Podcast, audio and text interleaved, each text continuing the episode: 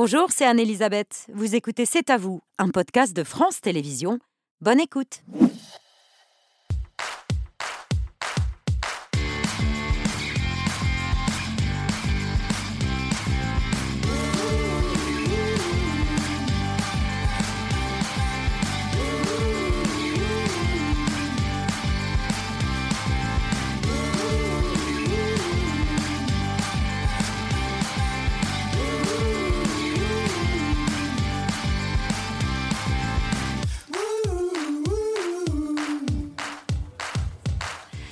Bonsoir, bienvenue dans C'est à vous, très heureuse de vous retrouver. On est ensemble en direct jusqu'à 20h55 avec Émilie, Pierre, Patrick, Mohamed et Mathieu. Salut à tous les cinq. Bonsoir Babette.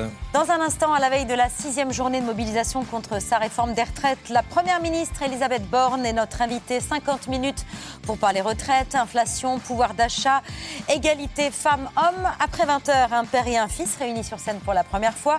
Gérard et Arthur Junio dans une sombre affaire de cambriolage yaourt et un orchestre tout à fait extraordinaire où les musiciens ne sont pas prêts de prendre la retraite.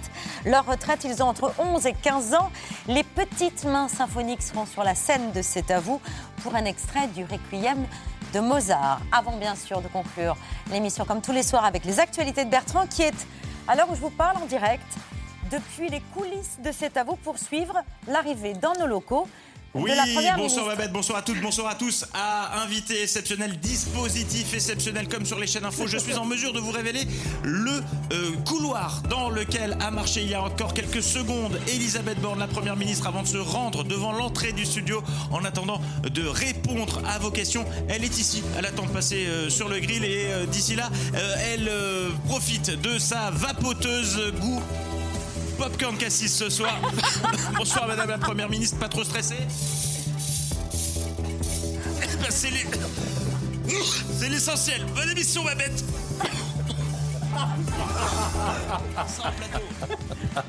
Merci beaucoup Bertrand, à tout à l'heure. C'était donc il y a 294 jours, pour la première fois de l'histoire de la Ve République, une femme entrait à Matignon.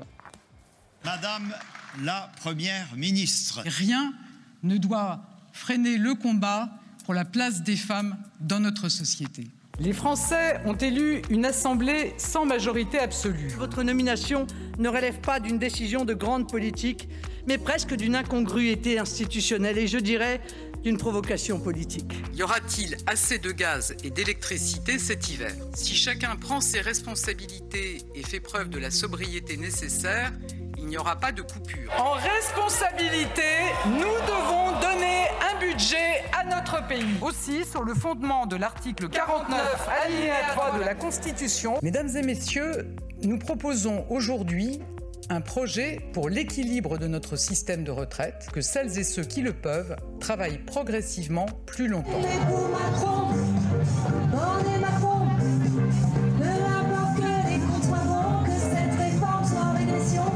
Et c'est euh, méprisant pour tous les gens qui sont dans la rue. Pourquoi condamner à deux ans ferme tout le monde alors qu'il y a moyen de s'en passer? Pourquoi faites-vous ça, Madame Borne dont on nous a répété dix fois, elle vient de la gauche. De quelle gauche, s'il vous plaît? J'appelle ce matin l'ensemble des citoyens à se mobiliser demain. On aurait souhaité ne pas en arriver là. Malheureusement, on en est là. Qu'est-ce qui est que Madame Borne va écouter? Elisabeth Borne est ce soir notre invitée. Bonsoir Madame la Première ministre, bienvenue sur le plateau, c'est à vous. Bonsoir Madame. Patrick, Pierre et Émilie pour vous interroger. Euh, merci de votre présence ce soir à la veille d'une nouvelle journée de mobilisation et de grève qui s'annonce comme une vraie galère pour les usagers des transports. La journée la plus difficile qu'on ait connue depuis longtemps, annonce votre ministre des Transports Clément Beaune. Et avec toujours une majorité de Français, 68%, qui restent opposés à cette réforme. C'est l'objet de l'édito de Patrick Cohen.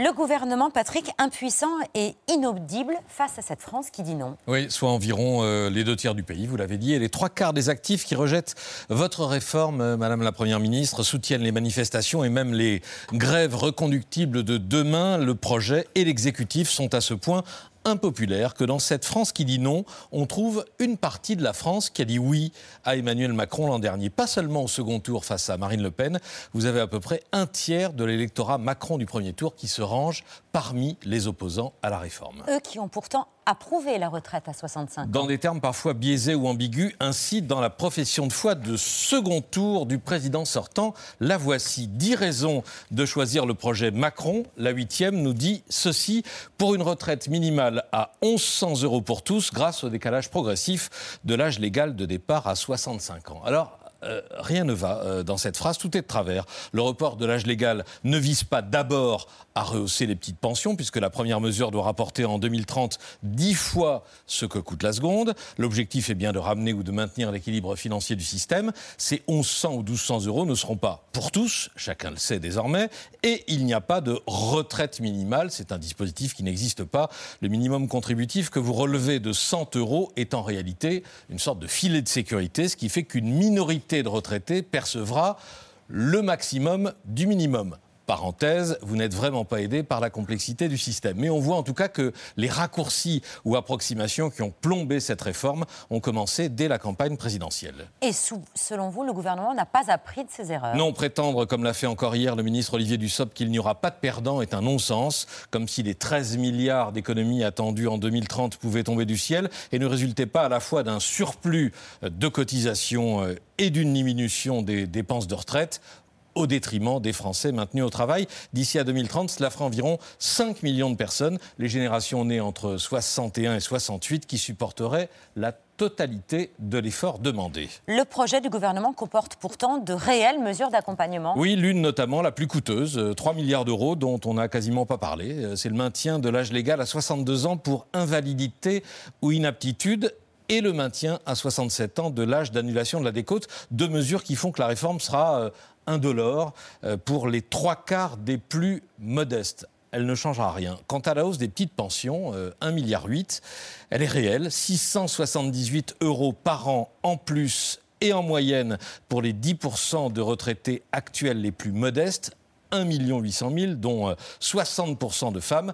Ce n'est pas rien, mais ça a été complètement occulté par une communication plus que maladroite. Est-ce que ces arguments ont une chance d'être entendus? Aucune. Les sondages montrent que l'opinion publique est figée et majoritairement figée dans le refus ou dans le rejet. Tout ce qu'Emmanuel Macron disait vouloir à tout prix éviter il y a moins de trois mois, c'était le, le 31 décembre au soir lors de ses vœux aux Français pour 2023. Dans les responsabilités qui sont les miennes, je ne perds jamais de vue cet impératif d'unité de la nation que nous formons tous ensemble. Si nous cédions à l'esprit de division qui nous presse de toutes parts, nous n'aurions à peu près aucune chance de nous en sortir, dans un monde si rude, dans des temps si durs. Emmanuel Macron, donc le 31 décembre, d'où ma question, euh, Madame Borne. Que pouvez-vous dire qui puisse encore être entendu par cette France qui dit non Et que pourriez-vous faire pour renouer avec cet impératif d'unité érigé par Emmanuel Macron en priorité et qui semble depuis avoir été réduit en miettes? D'abord que je suis bien consciente que de demander aux Français qui le peuvent de travailler deux ans de plus, évidemment, ça n'est pas simple. Et moi, j'entends que ça peut susciter des réactions, que ça peut susciter de l'inquiétude. Je voudrais redire qu'on ne lance pas une réforme des retraites à la légère et que ma responsabilité, c'est d'assurer l'avenir de notre système de retraite.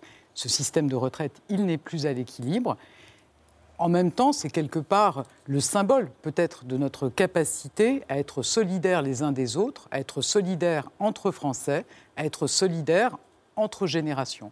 Et c'est ça que nous portons au travers de cette réforme de retraite, défendre un des piliers de notre modèle social qui exprime la solidarité entre tous les Français. Il y a une fraction de l'opinion qui pense que il faut une retraite, qu'il est important de garder ce système par répartition, mais qui dit euh, cette réforme n'est pas juste, elle n'est pas équitablement répartie.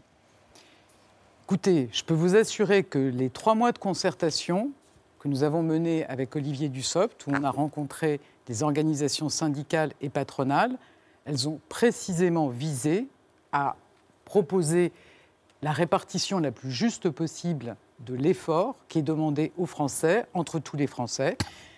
On prend en compte ceux qui ont commencé à travailler tôt, c'est les fameuses carrières longues. On prend en compte ceux qui ont des métiers pénibles. On prend en compte aussi la situation de ceux qui ont des carrières incomplètes, c'est très souvent des femmes, et toutes les mesures qui sont portées dans ce projet de loi, elles visent à assurer cet équilibre, donc à demander aux Français qui le peuvent de travailler progressivement plus longtemps. Et vous l'avez dit, ça ne sera pas le cas pour les personnes en incapacité, en invalidité, par exemple. Comme vous l'avez dit, c'est 3 milliards d'euros de maintenir cet âge de départ à 62 ans et de, effectivement de protéger tous ceux qui ont des métiers difficiles, qui ont commencé à travailler tôt. Patrick l'a rappelé, les raccourcis, les approximations ont plombé votre réforme. Olivier Dussopt l'a affirmé hier dans Le Parisien, euh, cette réforme, avec cette réforme, il n'y aura pas de perdants. Pourtant, des perdants, Madame la Première ministre, notre journaliste Audrey Payas en a malheureusement trouvé facilement, notamment Jean-Claude, professeur de lettres et d'histoire en Seine-et-Marne, et Pascal, salarié du tourisme. Je suis né en 1963. Je suis professeur de lycée professionnel en lettres histoire depuis la rentrée 1989. Dans la situation actuelle, je peux partir à tout plein à 62 ans avec la réforme, euh, je devrais travailler 9 mois supplémentaires, en gros une année scolaire de plus, ce qui fait de moi un perdant de cette réforme. Je serais perdant parce que j'ai commencé à travailler à 16 ans, j'ai 60 ans, je suis longue carrière, et actuellement, donc je peux partir en retraite, sauf que j'avais prévu, vu le montant de ma retraite, de rester deux ans de plus pour avoir une légère surcote, et maintenant, donc pour avoir cette légère surcote, je serais obligé de rester à travailler jusqu'à 64 ans, ce qui me fait grosso modo 4 ans de plus. Donc, il y aura des perdants, contrairement à ce qu'affirme Olivier Dussopt. Alors, ça dépend de ce que vous appelez des perdants. On ne va pas vous dire qu'il n'y a pas des gens qui vont travailler davantage pour assurer l'avenir de notre système de retraite par répartition. Ensuite, on a aussi proposé dans le cadre de la réforme, par exemple, j'entends le professeur de lycée, la possibilité d'avoir une retraite progressive et donc de pouvoir, par exemple, passer à temps partiel deux ans avant l'âge de départ à la retraite, donc peut-être qu'il pourra aussi bénéficier de ce type de mesures. Et je voudrais insister, pour les gens qui ont commencé à travailler tôt, les carrières longues, on, renforce considérablement les avantages dont bénéficient ceux qui ont commencé à travailler tôt. Aujourd'hui, pour ceux qui ont commencé donc à travailler avant 20 ans, vous partez soit à l'âge de départ de tout le monde, soit au plus trois ans avant l'âge de départ de tout le monde. Jean-Claude et Pascal, qu'on vient d'entendre, ne sont pas des perdants de cette réforme? Pourtant, ils l'ont expliqué très clairement, ils ont fait leurs calculs, ils savent exactement. Ils auront à travailler davantage. pour le, deuxième, euh, la deuxième personne, elle pourra toujours liquider sa retraite à taux plein à 60 ans et donc bénéficier d'une surcote au-delà d'un âge qui n'est pas bougé. Oui, mais la surcote, euh, en l'occurrence, ce bonus-là, il disparaît euh, par l'effet de... Donc il travaille Des carrières longues Non, non, absolument pas. Son âge de départ reste 60 ans et il n'y a pas de changement pour lui. Il toucherait un bonus s'il... Euh, partait aujourd'hui ou s'il partait bientôt. L'âge de départ, l'âge de départ, l'âge de départ ne change pas pour lui et donc l'âge auquel il peut avoir une surcote non plus. Hmm. Donc vous maintenez, il n'y aura pas de je, perdant je, dans cette pense Ou est-ce que c'est une sorte de pub, une approximation qui peut virer à la publicité mensongère, comme les 1200 euros pour tous? Évidemment, il y a des Français qui vont devoir travailler progressivement plus longtemps. Donc si vous appelez, enfin, si vous dites que ce sont des perdants, oui, il y a des, Français, il y a des Français qui vont devoir travailler progressivement plus longtemps c'est la condition pour, pour, préserver notre système de retraite par répartition. Vous disiez que ça n'a pas de rapport avec euh, la revalorisation de la retraite minimale. Si, c'est un rapport. Si on ne mène pas cette réforme. J'ai dit qu'on ne fait pas la réforme pour ça. Bah, en tout cas, on mène cette réforme. On mène cette réforme. Si on ne la fait pas, et je pense que c'est intéressant de voir le débat qui a eu lieu à l'Assemblée nationale, si on peut parler de débat, et qui aura lieu au Sénat. C'est quoi l'alternative? L'alternative, c'est soit de baisser les pensions. Vous savez, il y a une réalité démographique dans notre pays. La proportion d'actifs par rapport au nombre de retraités diminue. Donc il y a moins d'actifs pour payer les pensions des retraités. Donc soit on baisse les retraites, soit on augmente les impôts, on, on augmente les cotisations sociales, on augmente le chômage et on baisse les revenus. Donc voilà, je pense que il faut mettre sur la table ce que sont les choix. Les choix, c'est d'accepter de travailler progressivement un peu plus longtemps pour ceux qui le peuvent, donc ils n'ont pas été victimes d'usure professionnelle qui n'ont pas été dans des métiers pénibles, soit de baisser les pensions ou d'augmenter les impôts ou d'augmenter le chômage. Et ça, nous ne le voulons pas. Vous n'êtes pas aidé par la complexité de cette réforme, mais la question des 1200 euros et le grand flou euh, qui a été euh, constaté autour de cette question, est-ce que ce n'est pas le symbole d'une réforme à laquelle bon nombre de Français ne comprennent rien? Alors je pense que notre système de retraite est compliqué et qu'en temps normal, on regarde rarement le fonctionnement de cette retraite minimale, de ce minimum de pension, et que quand évidemment on veut communiquer sur les mesures qui sont, qui sont prises et qu'on communique peut-être un peu rapidement dans une phrase, forcément, on ne rend pas compte de toute la complexité de ce système. Ce que je peux vous dire sur cette retraite minimale, c'est qu'on a 1,8 million de retraités actuels qui bénéficieront d'une augmentation de leur retraite dès cette année, en moyenne de 600 euros, 670 euros pour les femmes par an. Par an. Donc c'est quelque chose d'important et qu'on aura chaque année 200 000 Français qui partiront en retraite avec une meilleure retraite, donc un Français sur quatre, en moyenne 400 euros par an. 33 euros par mois. Oui. Et quand on, quand on regarde les niveaux des pensions dont on est en train de parler, des pensions entre 700 et 800 euros, ce sont des augmentations qui sont importantes et l'ensemble, effectivement, coûte 1,7 milliard. Donc il y a 1,7 milliard d'euros pour revaloriser les pensions des retraités actuels et des futurs retraités, avec effectivement l'objectif, quand vous avez une carrière complète au SMIC, d'avoir durablement, quand vous liquiderez votre retraite, 85% du SMIC net. Si ça avait été présenté simplement comme un objectif, comme c'est inscrit d'ailleurs dans la loi, c'est marqué dans la loi, euh, dans le projet que vous avez déposé, objectif d'arriver à. Non, non, attendez, ce n'est pas une cible à terme. C'est chaque année ceux qui ont une carrière complète au SMIC qui partiront avec 85% du SMIC net.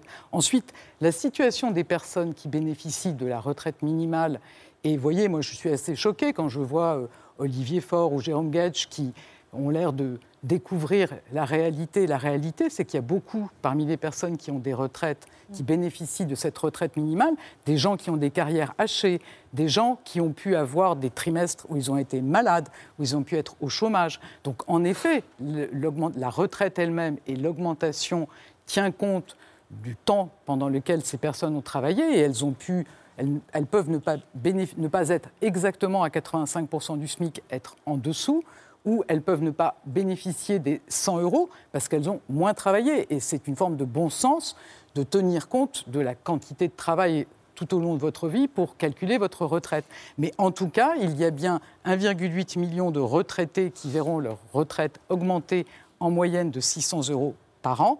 Et il y aura bien chaque année 200 000 personnes, donc un retraité sur quatre, qui partira avec une meilleure pension en moyenne de 400 euros par an. Oui, mais le seuil des 1200 euros, il, ne sera, il se chiffrera et il ne concernera qu'entre 10 000 et 20 euh, 000 personnes. Ça, c'est d'ailleurs le député socialiste Jérôme Gage euh, dont vous parliez, euh, président de la mission d'évaluation des comptes de la sécurité sociale, qui avait poussé le ministre du Travail, Olivier Dussopt, à réviser ces chiffres en faisant ses recherches, ses propres Mais vous savez, enfin, ces chiffres, ils sont dans l'étude d'impact qui est jointe à la réforme, au projet de loi.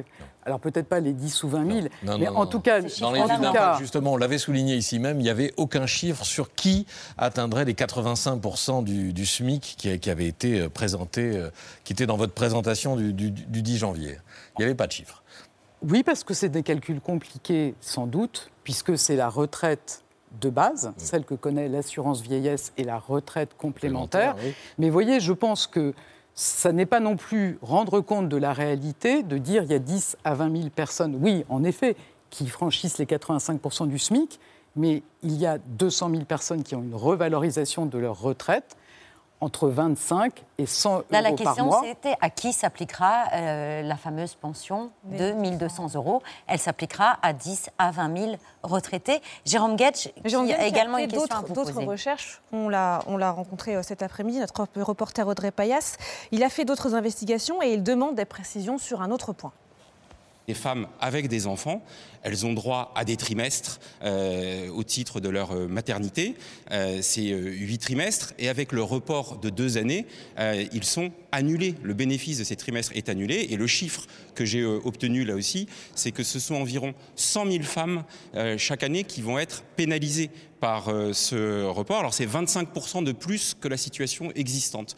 Donc on a là aussi 25 à 30 000 femmes pour lesquelles le report de deux ans de l'âge légal va les pénaliser en annulant les trimestres euh, auxquels elles avaient droit parce qu'elles ont élevé des enfants. Donc c'est fondamentalement, foncièrement, une réforme injuste. Donc avec la réforme, une mère de famille qui, grâce à ses trimestres, pouvait bénéficier d'un départ à taux plein à 62 ans devra désormais partir à 64 ans. Et cela devrait concerner 100 000 femmes par an. Qu'est-ce que vous dites à ces 100 000 en fait, femmes par an? D'abord, ce que je dis à Jérôme Gage, c'est qu'il semble découvrir que notre système de retraite, celui qui a été inventé par François Mitterrand, est fondé sur un âge légal de départ à la retraite et une condition de durée de cotisation. Mais il y a un âge légal de départ à la retraite. Et Jérôme Gage devrait s'en souvenir, puisque donc c'est le projet inventé par François Mitterrand. Effectivement, il y a des trimestres dont peuvent bénéficier les femmes et, dans certains cas, les hommes, maternité, éducation. Ces trimestres, ils ont été inventés ou créés dans les années 70, au moment où on a beaucoup allongé la durée de cotisation exigée en plus de l'âge légal, et à un moment où beaucoup de femmes quand elles avaient un enfant, devaient interrompre leur vie professionnelle. Ah, des carrières plus hachées Donc, que maintenant. Du coup, les trimestres étaient, enfin, ont été mis en place à ce moment-là pour compenser des carrières hachées. Heureusement, aujourd'hui, de plus en plus, les femmes peuvent avoir un enfant et continuer leur vie professionnelle. donc, du coup, ces trimestres viennent, je dirais, en, en recouvrement de trimestres qui sont cotisés. Et aujourd'hui, on a un tiers de ces trimestres maternité-éducation qui ne sont plus utilisés. Avec la réforme, on doit passer à de l'ordre de 40%. Ce que ça montre, vous voyez, c'est que sans doute cette modalité ne rend plus bien compte de la carrière des femmes. Et je pense que l'enjeu, pour moi, c'est moins que les femmes partent plutôt que les hommes, puisque avec la réforme, vous savez, la génération qui partira à la retraite dans 20 ans, les hommes travailleront deux années de plus, les femmes 18 mois de plus. Notamment parce que beaucoup des femmes ne peuvent pas partir à l'âge légal parce qu'elles ont encore des carrières incomplètes et qu'elles doivent travailler jusqu'à 67 ans pour ne pas avoir de décote. Et du coup, ce sont davantage les hommes dont la vie professionnelle va être allongée par la réforme que nous portons. Moi, je pense que le combat pour les femmes aujourd'hui, ça n'est pas nécessairement de partir plus tôt que les hommes, mais c'est d'avoir des meilleures pensions. Parce que là aussi, mm. aujourd'hui, on a 30% d'écart au détriment des femmes dans le niveau des pensions. Après la réforme, dans 10 ans, on, sera, on aura réduit de 10 points, de, de, 10 points cet écart.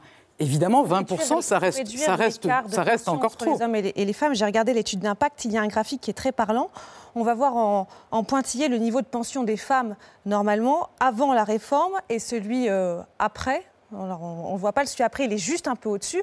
Mais regardez, c'est très parlant, même si les pensions des, femmes sont revalorisées, elles restent toujours très en dessous de celles des hommes. Alors, en effet, les pensions sont le reflet de la vie professionnelle, et donc il faut se battre pour l'égalité salariale tout au long de la vie. Et c'est bien ce qu'on a pu faire dans le précédent quinquennat avec euh, l'index égalité professionnelle qui vise à obliger les entreprises à assurer l'égalité salariale entre les femmes et les hommes. Donc ce combat, évidemment, il faut continuer à le mener, s'assurer que tout au long de leur vie professionnelle, les femmes ont la même rémunération à travail égal, peut-être même plus, plus fondamentalement, s'assurer que les femmes accèdent au même métier que les hommes, parce qu'aujourd'hui, elles ont plutôt des métiers moins bien rémunérés et elles sont souvent les premières victimes des temps partiels subis. Donc oui, il faut se battre pour qu'il y ait une véritable égalité professionnelle et à partir de là, effectivement, on aura des meilleures pensions pour les femmes. Est-ce que vous pensez, comme Olivier Dussopt, que la réforme des retraites est une réforme de gauche? C'est ce qu'il a dit hier aux, Parisiens dimanche. Ça aurait été quoi une réforme de droite, Elisabeth Borne? Je ne sais pas si c'est une réforme de gauche ah, ou de droite. Vous ne savez pas si c'est une réforme de gauche ou de droite ben, Vous savez, je pense que peut-être traditionnellement, la droite porte des réformes des retraites fondées sur le décalage de l'âge légal. Ce que vous faites et la raison pour laquelle la cette gauche réforme et la gauche passera avec portent de la droite. des réformes portées sur l'allongement de la durée de cotisation. Si on voulait oublier le décalage de l'âge légal, et ceux qui prônent ça oublient peut-être de le dire, il faudrait, dans ce cas-là, demander 45 ans de cotisation.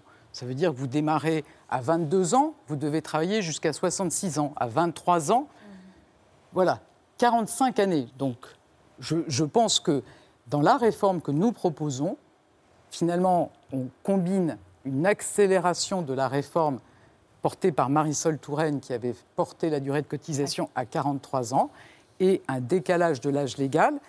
Et c'est du reste une proposition qui avait été portée au Sénat dans un compromis entre les centristes et les républicains. Et c'est sans doute la meilleure façon de répartir le plus équitablement possible l'effort entre tous les Français. Hier, dans le journal du dimanche, Philippe Martinez a eu cette phrase. Pour nous, il n'est pas question de laisser tomber. Même si Emmanuel Macron s'entête, une loi, même votée, n'est pas forcément appliquée. Souvenez-vous du CPE, le contrat première embauche, qui n'a jamais été appliqué à la suite d'importantes manifestations de jeunes. Qu'est-ce que vous lui répondez? Que je pense que c'est important le Parlement dans notre pays et que quand les lois sont votées, ben, je pense que c'est une validation démocratique importante. À condition qu'elle soit effectivement votée. Votée et qu'il n'y ait pas une procédure euh, du type 49.3 qui vienne empêcher un vote des députés de l'Assemblée nationale. Mais je, je l'ai dit à plusieurs reprises, je souhaite que cette loi soit votée, que chacun puisse prendre ses responsabilités. Oui, Si ça n'était pas le cas Enfin, je, je, le redis, nous avons eu des discussions avec, y compris les groupes d'opposition, pour s'assurer que un maximum de députés votent cette réforme. Mais vous n'avez pas ces assurances aujourd'hui Enfin, je ne vais pas vous dire aujourd'hui, euh, de toute façon, le texte est en cours d'examen au, au, Sénat, Sénat donc oui. ça n'est pas le sujet d'actualité. Mais, si mais, je pense que c'est mm. important, et, enfin, que c'est important, effectivement, que cette loi puisse être débattue, ce qui n'a malheureusement pas été forcément le cas à l'Assemblée, qu'elle puisse être débattue au Sénat, qui est le moins possible d'obstruction comme on peut le voir de la part de la gauche sénatoriale aujourd'hui, qu'on puisse débattre cette réforme et la voter. Si vous deviez avoir recours au 49.3, est-ce que vous le considéreriez comme un échec personnel? Enfin, je ne vais pas rentrer dans des considérations de ce type. Hein. Moi, vous, je... regrette, vous, pourriez le regretter? ce que, ce, que, ce que je peux vous dire, c'est que je souhaite vraiment qu'il y ait un débat et que chacun puisse en responsabilité voter cette loi. Cette France qui dit non à la réforme des retraites, elle sera dans la rue demain avec annonce de mouvements reconductibles dans les transports, l'énergie, les raffineries, d'autres secteurs clés. Certains syndicats appellent à mettre l'économie de la France à genoux, ce qui serait une catastrophe écologique pour votre porte-parole, Olivier Véran. Est-ce que des deux côtés, on n'est pas en train d'agiter les peurs et de mettre de l'huile sur le feu? Ce que je peux dire, c'est qu'il y a évidemment un droit à manifester, un droit de grève. Par contre, je pense que quand on entend un leader syndical parler de mettre l'économie de notre pays à genoux, je pense que c'est grave et que ça n'est pas responsable. Et que les premiers qui seraient pénalisés si on met l'économie de notre pays, pays à genoux, ce sont les plus modestes, les plus fragiles dans notre pays. Une France à l'arrêt, ce serait une catastrophe écologique? Je pense qu'une France à l'arrêt, c'est évidemment mauvais pour nos concitoyens, que les premiers pénalisés quand on a des grèves, ce sont les Français les plus modestes. Voilà, donc euh, effectivement, je, je, vous dis, moi, il y a un droit à s'opposer, il y a un droit à manifester, il y a un droit à faire grève. Je pense que, par contre, employer des mots tels que mettre l'économie française à genoux, ça me paraît grave. Et dire que c'est une catastrophe, est-ce que c'est... Je pense qu'Olivier Olivier Véran a eu l'occasion de euh, s'expliquer sur ses propos. Oui, il a reconnu ce matin qu'il aurait dû formuler son message autrement, mais c'est ce que vous pensez aussi, qu'il aurait dû me ben Je pense qu'il faut qu'on soit... Enfin, il réagissait à des propos euh, du type de ceux que oui. j'ai évoqués, et il y en a eu d'autres. Mais voilà, je pense qu'effectivement, respectons le droit de grève, respectons le droit de manifester, mais évitons aussi, de la part des responsables syndicaux, d'employer des expressions comme euh, mettre le pays à l'arrêt, mettre le pays à genoux. Je pense que ça n'est pas, très responsable d'employer ce genre de formulation. Pour inciter les jeunes à entrer dans le mouvement, Madame, le député La France Insoumise Louis Boyard a posté cette vidéo hier soir. De cette marche, toute la France sera bloquée contre la réforme des retraites. Et parce que cette réforme nous concerne nous aussi les jeunes, on s'attend à ce que tous les lycées et toutes les universités soient bloqués contre la réforme des retraites. C'est pourquoi on lance le hashtag Blocus Challenge. Postez vos plus belles photos de blocus de lycée et d'université. Parmi ces photos, on en tirera une au sort et l'équipe de bloqueurs sera invitée à visiter l'Assemblée nationale avec nous. Est-ce que vous considérez, comme Valérie Pécresse, euh, présidente de la région Île-de-France, qui a décidé de, de porter plainte, est-ce que vous considérez que c'est carrément une incitation à la violence enfin, Je ne sais pas si j'emploierais ce terme-là, mais je trouve que vous voyez de la part d'un député de la République qui finalement n'a pas vraiment participé au débat à l'Assemblée nationale, de considérer qu'une réforme des retraites, c'est l'occasion de faire un concours sur TikTok ou je ne sais quel réseau social, voilà, je pense que là aussi, c'est une question de responsabilité. Je pense que ça n'est pas exactement ce qu'on attend d'un député. Euh, une question à l'ancienne présidente de la RATP que vous avez été, euh, Elisabeth Borne. Le mouvement s'annonce euh, particulièrement suivi demain à la SNCF, autre entreprise publique, et dans les transports en commun parisiens RATP. Est-ce que vous trouvez légitime que ce soit ces salariés-là qui soient en pointe du mouvement, qui contribuent à paralyser la France Et est-ce que vous pensez qu'ils ont des bonnes raisons de se mobiliser? Alors, je ne vais pas commenter euh, la légitimité de la grève, qui est un droit euh, constitutionnel dans notre pays. Ces, salariés, ils sont comme les autres concernés par le décalage de l'âge de départ à la retraite, par l'accélération de la réforme Touraine, donc d'allongement de la durée de cotisation. Ils sont en plus concernés parce que nous avons fait le choix de fermer le régime spécial, donc de considérer que les futurs embauchés seraient affiliés au régime général. Et c'est certainement quelque chose de symbolique pour euh, les agents qui sont concernés. C'est les suivants, leurs successeurs qui seront concernés. Oui, oui, mais ils sont concernés comme tous les autres Français par euh, la réforme des retraites. Pour revenir à la première question, à laquelle vous n'avez pas vraiment répondu, face à cette opinion figée qui est à 68% opposée à cette réforme, que pouvez-vous dire pour les convaincre jusqu'au bout? Est-ce encore possible?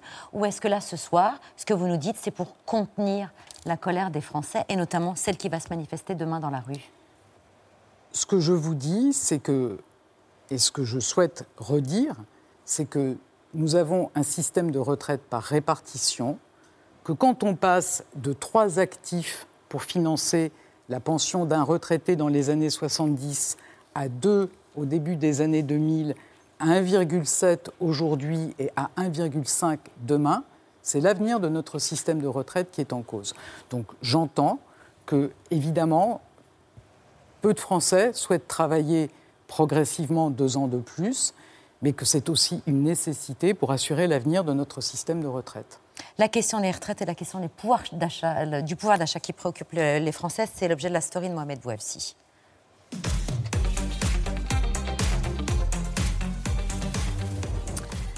Mohamed, ce matin, le ministre de l'économie Bruno Le Maire réunissait tous les patrons de la grande distribution pour annoncer un plan anti-inflation.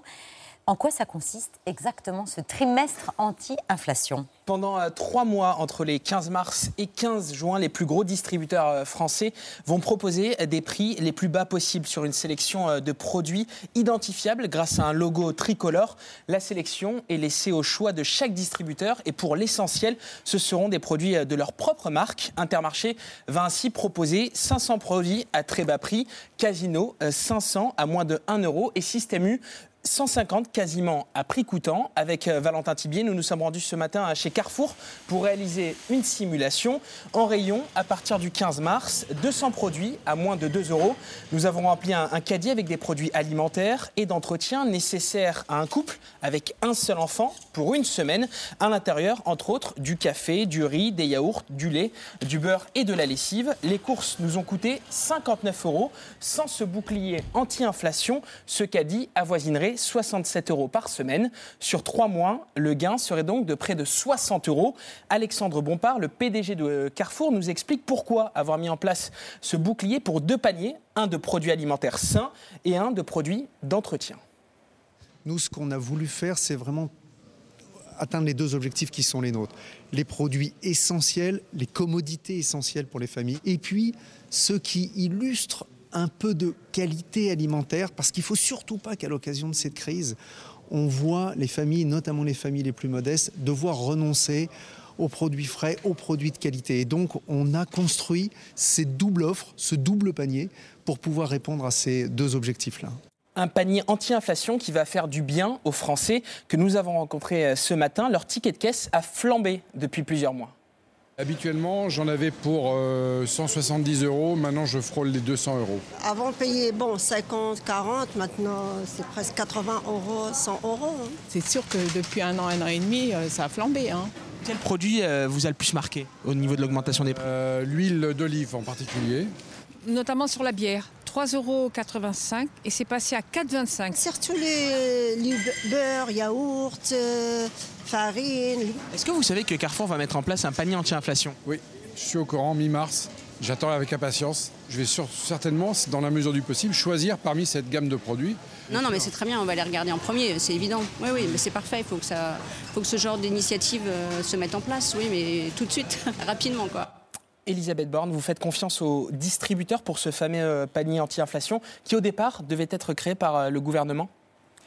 Alors nous, notre objectif, c'est effectivement que chacune des enseignes de la grande distribution assume ses responsabilités et propose des produits au prix les plus bas possibles, les produits essentiels de la vie de tous les jours. Je crois qu'il y a une bonne émulation entre, entre toutes les marques de la grande distribution et donc je n'ai pas de doute qu'ils vont effectivement mettre en place euh, ce, ce trimestre anti-inflation qui va pouvoir accompagner les Français dans les prochains mois. Est-ce qu'on est sûr que les produits bloqués là sont les meilleurs pour la, la santé? Est-ce qu'il n'y aura pas une prime à la malbouffe, Elisabeth Borne? Enfin, je pense que vous avez entendu qu'en effet, chaque, euh, chaque marque de grande distribution a le souci de proposer des produits frais, des produits de qualité, et je pense que chacun le fait à sa façon, mais avec cet objectif de permettre euh, effectivement d'avoir une alimentation de qualité.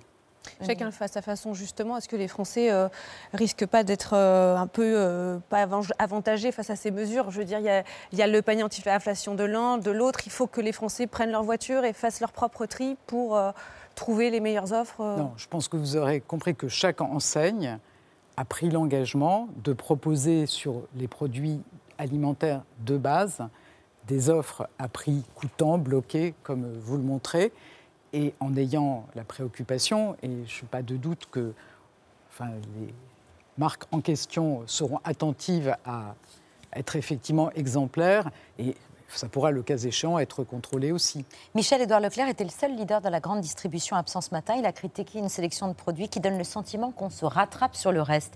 Quelle garantie pouvez-vous avoir euh, que les distributeurs ne vont pas se rattraper sur tous les autres produits justement pour conserver leur marge?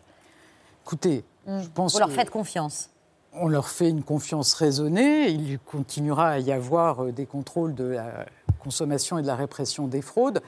Mais je pense que le message qu'après les efforts qui ont été faits par euh, le gouvernement et donc finalement par chacun d'entre nous, hein, c'est, je crois, 56 milliards d'euros les mesures pour euh, contenir l'inflation, enfin contenir les conséquences de l'augmentation des prix de l'énergie, le bouclier le tarifaire. bouclier tarifaire, les différentes remises, que donc après ces mesures qui ont été mises en place par le gouvernement, qu'on attend aussi de la grande distribution, comme on l'attend des énergéticiens, qui prennent leur part et qu'ils accompagnent les Français à un moment où il y a une flambée des prix dans certains domaines. Trois mois, ça suffira? Ce qu'on espère d'ici là, c'est que ce qu'on peut constater aujourd'hui sur la baisse des prix de l'énergie, du gaz notamment, de l'électricité, sur la baisse des coûts du fret maritime, sur la baisse par exemple du cours du blé, ou pourra se répercuter. On sera aussi attentif à ce que les industriels permettent bien à la grande distribution de bénéficier de cette baisse qui devrait arriver dans les prochains mois. Justement, Mohamed. Pour financer ce trimestre anti-inflation, les enseignes puiseront dans leur marge. Pourquoi ne pas demander le même effort aux industriels? Alexandre Bompard et Thierry Cotillard interpellent le gouvernement. Un vendeur de soda qui arrive avec 23%, c'est inacceptable. C'est-à-dire que euh, là, le sujet, c'est de restaurer leur marge sur le dos du consommateur et on n'est pas d'accord. Le Nesquik à 4,06, on en a une énorme envie, à 4,86 un peu moins. La moutarde, on, veut vraiment l'explication parce que euh, les tarifs ont été de 53 à 54% euh, pour le pot de moutarde. Il y a des attentes des Français qui sont à l'euro près quand ils font leurs courses et on ne peut pas accepter des hausses de confort, des hausses qui ne sont pas justifiées. S'il faut se battre un peu avec les multinationales pour lutter contre ça, on le fera. On attend des grandes multinationales industrielles qu'elles jouent leur jeu, qu'elles jouent le jeu du consommateur et qu'elles arrêtent d'avoir des augmentations de 15, 18, 20% quand les matières premières sont en train de baisser, de manière, encore une fois, à rendre du pouvoir d'achat aux clients. aussi aux géants de l'agroalimentaire de mettre la main à, à la poche au vu de la situation. Alors clairement oui, et c'est bien ce qui a été dit euh, par Bruno Le Maire ce matin, c'est-à-dire que dans les prochains mois, y compris dans le trimestre dont on vient de parler, on attend des industriels qui puissent répercuter les baisses, dont j'espère qu'elles se confirmeront, euh, des prix, euh, je le disais, du transport, euh, d'un certain nombre de matières premières, des Donc, prix de l'énergie. à Coca-Cola, Procter donc, Gamble, à Unilever, C'est bien l'engagement, c'est bien l'engagement qu'a pris le ministre de l'économie de dire voilà, si ces, ces baisses se confirment, alors on sera vigilant et on demandera aux industriels de les répercuter dans, dans les prix de gros qu'ils pratiquent vis-à-vis de vous. Oui, pardon. Oui, Oui, des pardon. sociétés qui ont tous euh, battu euh, euh, quasiment des records de profit euh, l'an dernier. C'est valable aussi, pas seulement pour les géants de l'ag- l'agroalimentaire, mais pour CMA-CGM, la compagnie de fret maritime qui a euh, encaissé quelques 23 milliards d'euros de bénéfices, en grande partie sur les produits qui sont acheminés sur leur bateau et qu'on retrouve dans les rayons des, des supermarchés. Et là, vous vous contentez de, de dire à toutes ces entreprises, euh, faites un geste sur, euh, euh, de ristourne sur, sur, les, sur vos tarifs Ça Ce qu'on- a demandé à la grande distribution, c'est en effet de- d'accompagner les Français face à cette inflation et donc de, faire, de prendre cet engagement de ce trimestre anti-inflation. Et par ailleurs, l'engagement qu'on prend Il vis-à-vis n'était de pas possible de les demander à tous ces grands industriels d'un même mouvement, de faire un trimestre anti-inflation qui s'adresse aussi à ces grands Bah, industriels. ces grands industriels, je pense que les prix du fret maritime ont beaucoup rebaissé depuis. Et s'ils continuent à baisser, on attend de tous ceux qui importent des produits qu'ils répercutent cette baisse. Une taxe sur les, les profits, les super profits, permettrait de faire baisser les prix. C'est toujours pas une option Enfin, vous savez, on a eu ce- ces débats Oui, euh, oui. longuement à, la- à l'Assemblée. Euh, ce qu'on cherche, nous, c'est à ce qu'on rende du pouvoir d'achat rapidement aux Français. C'est l'engagement que prennent les- toutes les marques de la grande distribution. C'est l'engagement qu'a pu prendre aussi Total de garantir un prix à moins de 2 euros du litre de carburant. Mmh. Et on cherche des mesures qui rendent instantanément de- du pouvoir d'achat aux Français plutôt que d'imaginer des taxes euh, dont les consommateurs ne verraient pas les effets immédiats. Pierre. Bruno Le Maire a annoncé également ce matin un chèque alimentaire pour les plus modestes. Je suppose qu'il va être très rapidement mis en place. Vous avez une date, madame, déjà? Alors, il a fait, fait référence à un accompagnement qu'on met en place auprès des banques alimentaires pour permettre à ces banques alimentaires de proposer des produits locaux, des produits de qualité, avec un travail qui se fait territoire par territoire pour pouvoir trouver les agriculteurs qui vont travailler avec les banques alimentaires et offrir ces produits locaux et de Mais qualité. ce sera mis en place à temps, avant que la- l'inflation ne, ne régresse? Alors, je vous confirme que les financements ont été mis en place, 60 millions d'euros qui ont été prévus dans le budget de cette année pour accompagner les banques alimentaires pour mettre en place cette offre de produits locaux de Donc ce ne sera pas dans les trois mois qui viennent. Ah ben, J'espère bien que ça sera dans les trois mois qui viennent, puisque les crédits ont été votés dans le budget Très de bien, ça cette n'était année. pas clair. Pardon, Madame la Première ministre. Oui, non, non, mais bien sûr que ça doit être dans les trois mois qui viennent. Dans les trois mois qui viennent, d'accord. Et l'inflation va régresser euh, probablement dans- avant les Enfin, trois je prochains ne mois. vais pas faire des prévisions euh, sur. euh, vous savez- je pense que les dernières crises qu'on a pu vivre nous amènent aussi à ne pas forcément nous- enfin, être très péremptoires sur ce qui va se passer dans trois mois, dans six mois. Ce qu'on s'efforce de faire, c'est de réagir au mieux à chaque fois pour accompagner euh, les ménages français, les entreprises euh, face aux différentes difficultés qu'on peut rencontrer. Émilie. Et ce chèque alimentaire, il faudra faire une démarche pour le demander parce que sur les prix du carburant, il y avait eu un chèque carburant euh, 100 euros euh, et 10 millions de foyers fiscaux y étaient éligibles, mais il y a beaucoup de Français qui n'y ont pas eu recours. Certains parce que les démarches euh, sont fastidieuses, d'autres disent qu'ils ne sont pas au courant. Est-ce qu'il ne fallait pas euh, donner euh, directement euh, cette aide-là, ce petit coup de pouce, plutôt que de demander aux Français de faire cette démarche de, de la demander?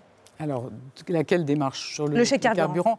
enfin, sur- enfin, Vous savez, des remises carburant, elles ont, elles ont été importantes jusqu'à la fin de l'année dernière.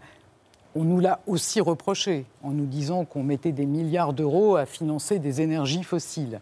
Donc, on a voulu recentrer cette aide qui, de fait, en effet, concerne des énergies fossiles, mais aussi une source d'énergie qui est nécessaire pour euh, beaucoup de nos compatriotes pour se rendre au travail. Je peux vous assurer que ça n'est pas compliqué. Il faut se rendre sur euh, le site des impôts. Je pense que tout le monde le connaît, impôts.gouv.fr. Et avec votre numéro fiscal et votre carte grise, vous pouvez bénéficier de cette aide. Merci beaucoup, Madame le Premier ministre. D'autres sujets à vous soumettre dans le 5 sur 5 de Mathieu Béliard.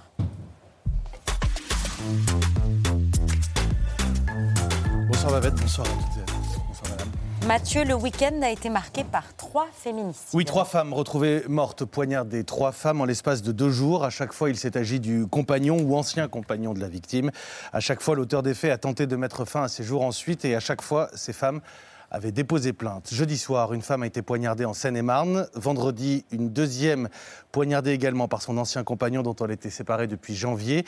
En Gironde, cette fois, il était sans suivi depuis sa sortie de prison en 2017. Il avait purgé une peine pour tentative d'assassinat sur une autre femme. Et puis enfin, une autre femme retrouvée morte vendredi également, poignardée par un ancien compagnon sur un parking de la ville d'Amiens. Lui avait interdiction d'entrer en contact avec elle, mais il a continué de la harceler.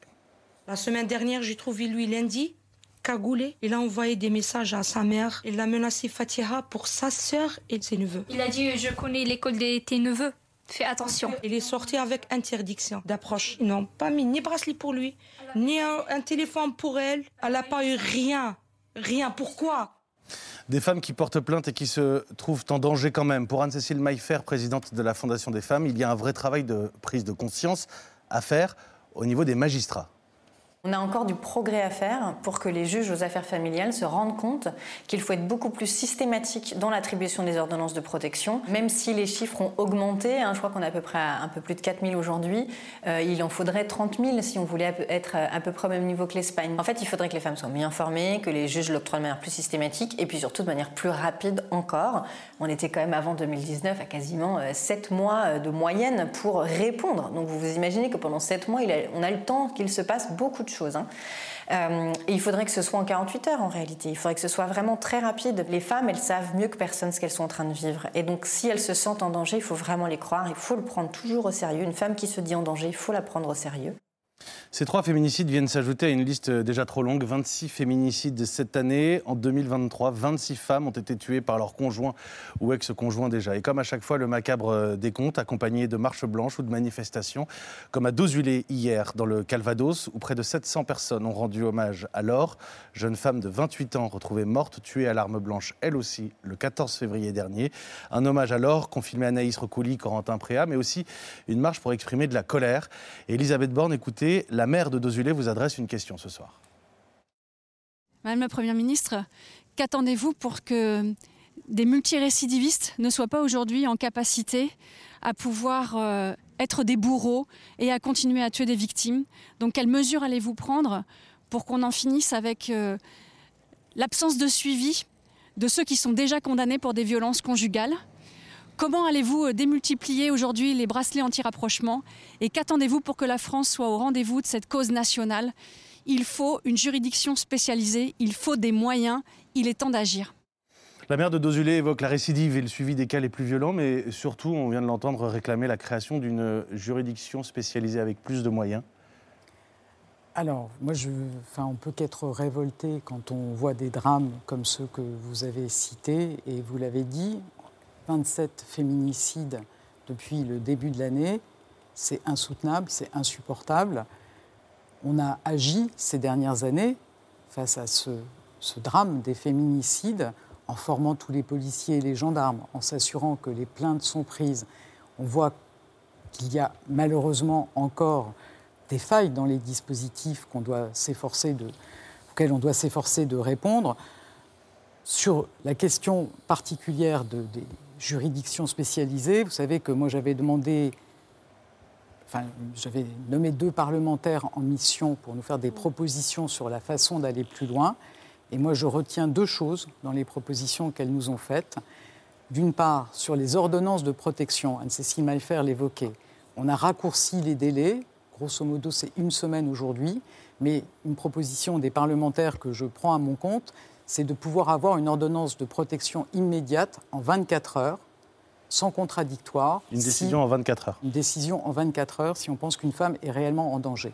Et- Sans contradictoire, c'est-à-dire ben, C'est-à-dire sans avoir, enfin, c'est la décision du juge, sans avoir besoin de prendre les quelques jours qui peuvent être de trop quand on a une femme qui est en danger grave, pouvoir prendre cette ordonnance de protection immédiatement.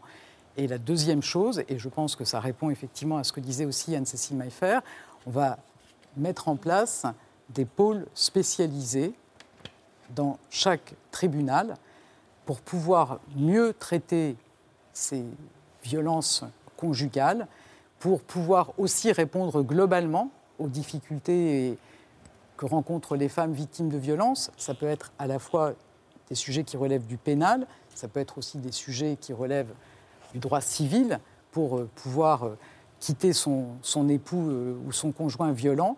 Et donc on va mettre en place des pôles spécialisés dans chacune des juridictions pour mieux répondre à ces situations dramatiques.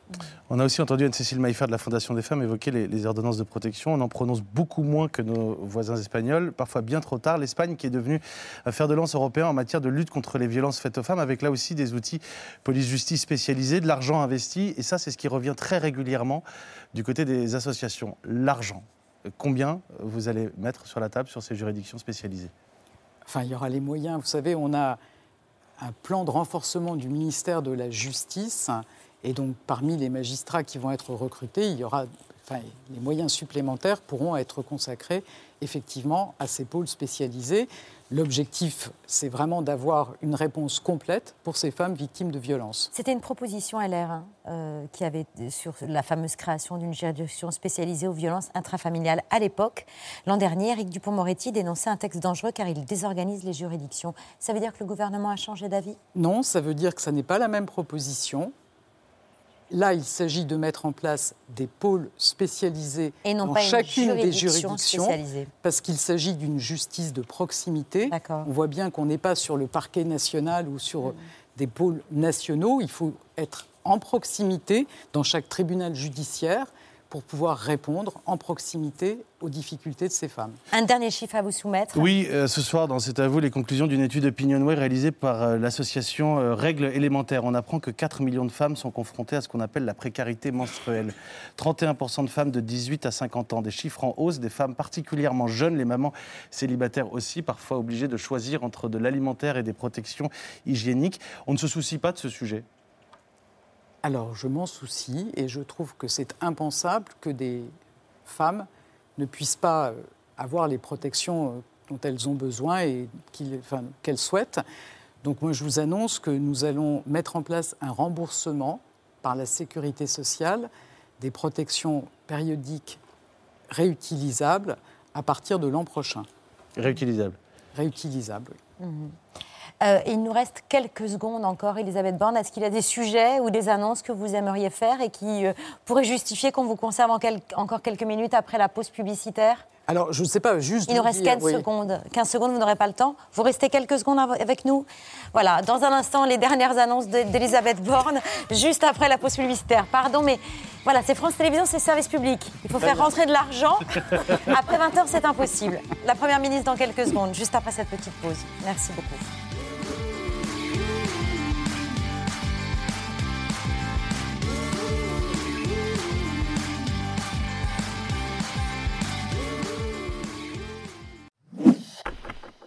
Merci d'avoir écouté ce podcast de France Télévisions. Pour ne rien rater de C'est à vous en audio, vous pouvez vous abonner à tous nos podcasts sur votre plateforme d'écoute favorite dans la rubrique C'est à vous et en vidéo, le replay bien sûr, c'est sur France.tv. À très vite.